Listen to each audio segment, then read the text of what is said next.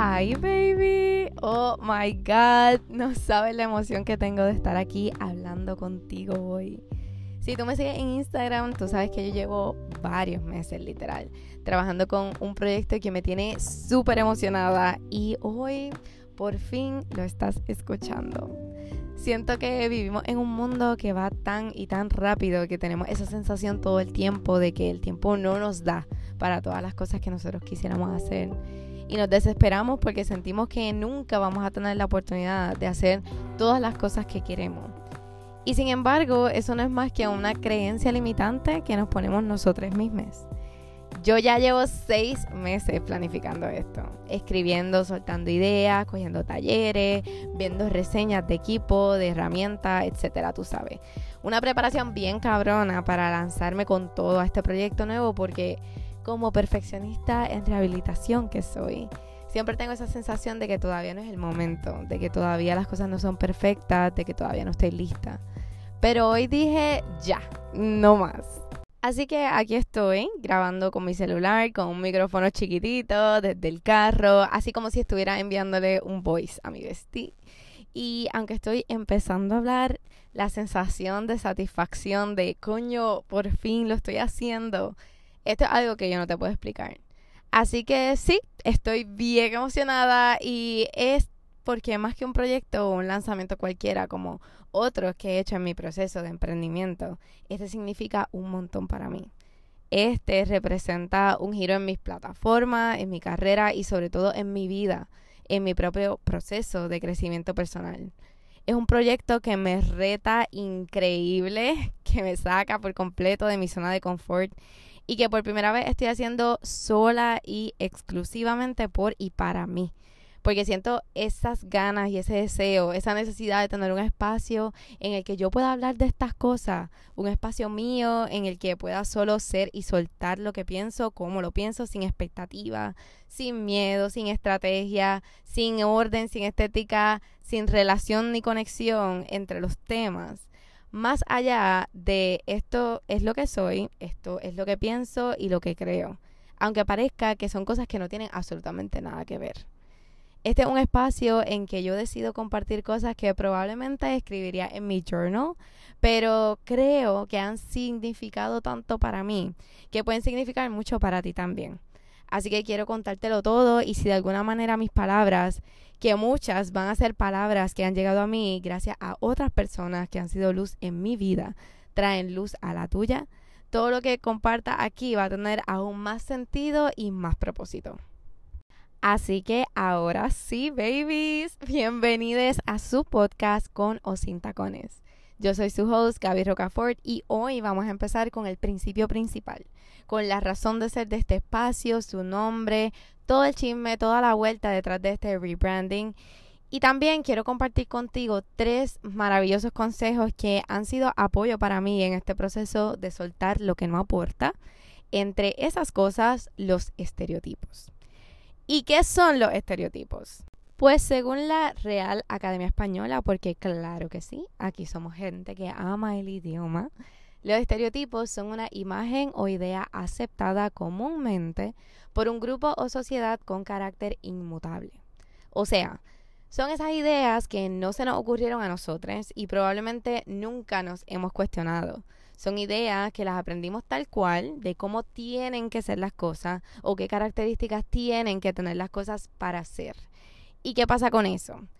Pues pasa que como seres humanos cambiantes, complejos y diversos que somos, los estereotipos son conceptos extremadamente limitantes que nos impiden ver más allá de las ideas predeterminadas, que ni siquiera son de nosotros la mayoría del tiempo, que muchas veces no tienen fundamento y que hacen que juzguemos al garete. Y peor, que nos juzguemos al garete.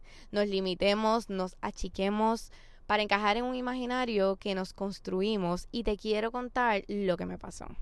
En el 2013 más o menos yo empecé mi transición al veganismo.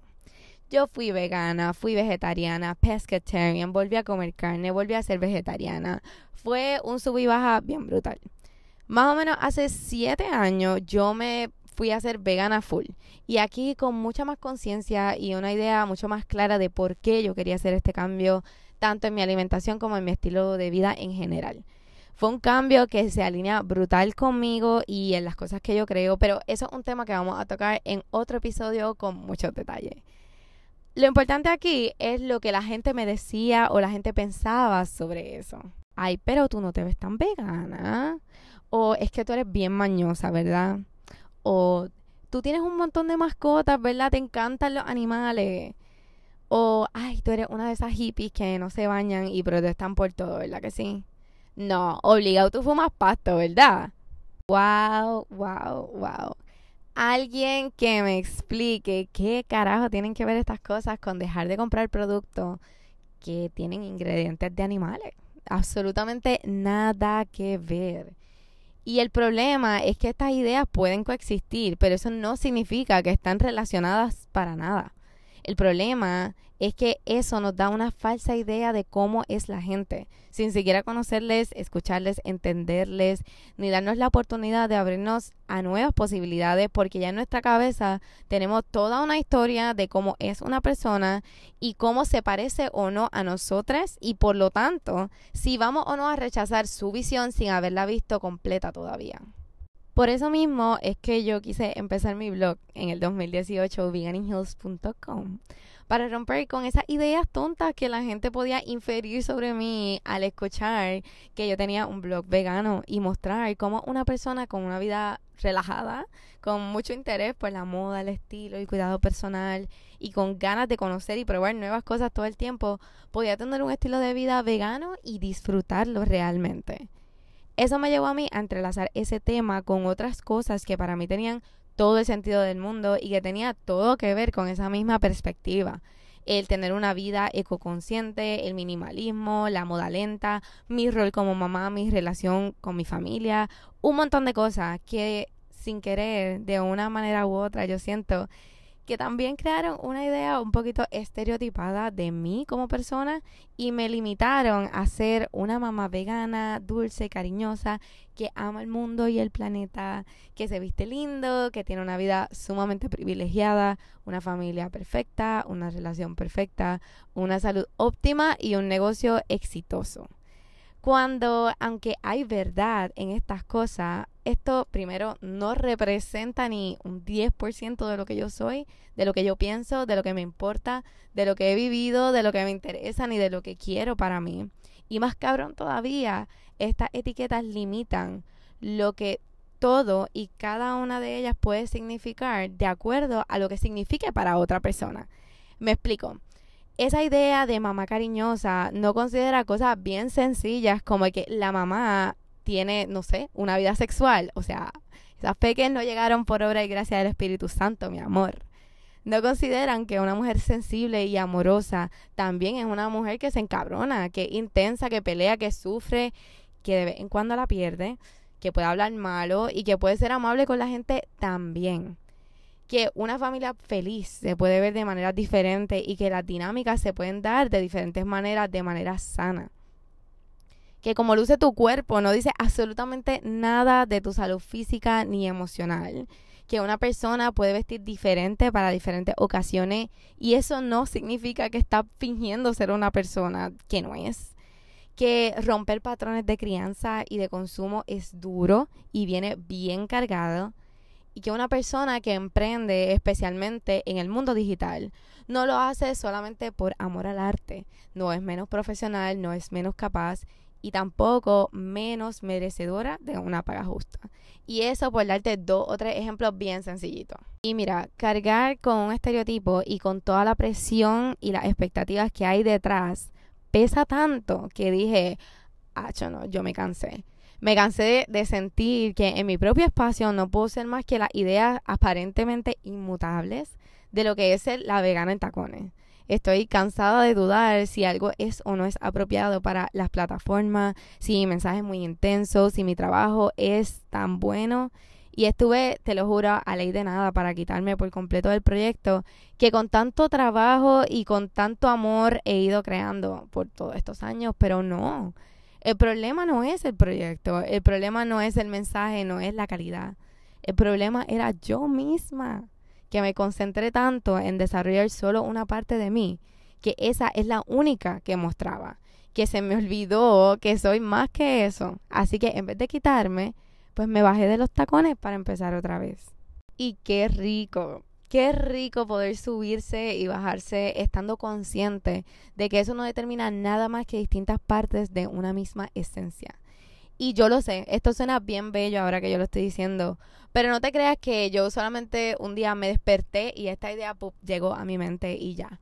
Hay muchas personas en mi vida que han tenido que ver con este proceso de darme cuenta de que la primera que tiene que amar, respetar, cuidar, mostrar y enorgullecerse de cada faceta de mi vida soy yo misma. Si lo que yo quiero es compartir todo lo que siento que tengo que ofrecer con los demás, porque una historia incompleta no se entiende igual. Por eso hoy quiero compartir contigo tres consejos. Estos son tres consejos que me han dado a mí en momentos de duda, de tropiezo, en momentos en que me he sentido en conflicto conmigo misma y que me repito y me recuerdo cada vez que lo necesito y siento que me reconfortan y que me centran nuevamente. El primero es no eres ni todo lo malo que dicen de ti, ni todo lo bueno tampoco. Este consejo me lo dio mi hermano hace unos cuantos años atrás y es de mis frases favoritas en la vida. Nadie, por más que te conozca, que compartan, que pasen todo el tiempo del mundo en tu compañía, van a tener una idea completamente correcta sobre ti, porque la idea que otras personas tienen de ti se basa mucho en ellos también, en su experiencia, en sus percepciones, en los estereotipos que cargan, incluso en los momentos específicos que han tenido la oportunidad de ver de ti. Por lo tanto, no cojas tan personal las opiniones que los demás tengan sobre quién tú eres y nunca permitas que eso te defina. Mejor enfócate en conocerte tú y en trabajar en lo que tú crees sobre ti. El segundo consejo me lo dieron dos personas que siento que han sido clave en mi proceso de emprendimiento en momentos diferentes. Una de ellas es Jess de Mamita Emprendedora y la otra es Loraima de Abeja Social. Shout out a las dos que son dos duras en lo que hacen. Y me lo dieron en momentos en que Gabriela, estratega digital, estaba quemando sus neuronas, buscando una manera de definir lo que estaba tratando de hacer. Y en sus propias palabras, ¿verdad? Ambas me dijeron lo mismo. Eres mucho como para una bio de 150 caracteres.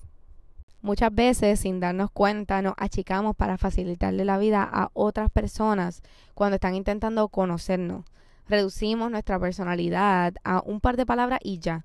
Pero a diferencia de cuando nosotros estamos hablando de un negocio digital, un ser humano no puede describir todo lo que es en una sola frase.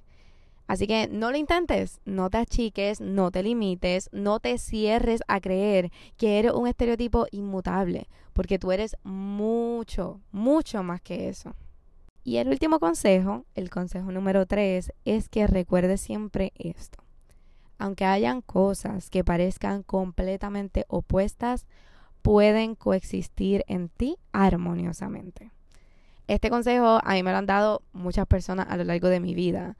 Ha sido parte de mi crianza y de mi crecimiento. Y aunque es algo con lo que en muchos momentos de mi vida he luchado, es algo que siempre ha estado bien presente. Pero yo creo que cuando por fin lo pude poner en palabras, fue el año pasado en mi viaje a Colombia con mi amiga Laura y Nicole. Para mí, ellas dos son vivos ejemplos de cómo se ve abrazar diferentes partes de una misma esencia, con todo lo contradictorio que esto puede ser para otras personas. Por eso y por muchas cosas más, yo las admiro bien cabrón. Y yo siento que eso es precisamente lo que nos hace ser amigas, que somos un espejo, que vemos eso mismo en las tres y nos celebramos por eso, porque vemos la magia que hay en simplemente ser que cada persona es un mundo, cada persona vive ejerciendo muchos roles a la vez y enfrentándose a circunstancias diferentes bajo diferentes condiciones. Y presentarse distinto en cada uno no invalida lo real que eres en todas las demás. Y bueno, baby, si llegaste hasta aquí, te quiero dar las gracias por estar, por escucharme, por compartir este ratito conmigo. Espero que en este podcast encuentres un espacio para simplemente ser amar, validar y celebrar cada parte de tu increíble ser. Y si tú crees que estas palabras pueden traer luz a la vida de otra persona, se las compartas para seguir regando amor por todas partes.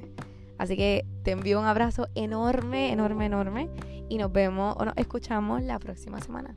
Un besito.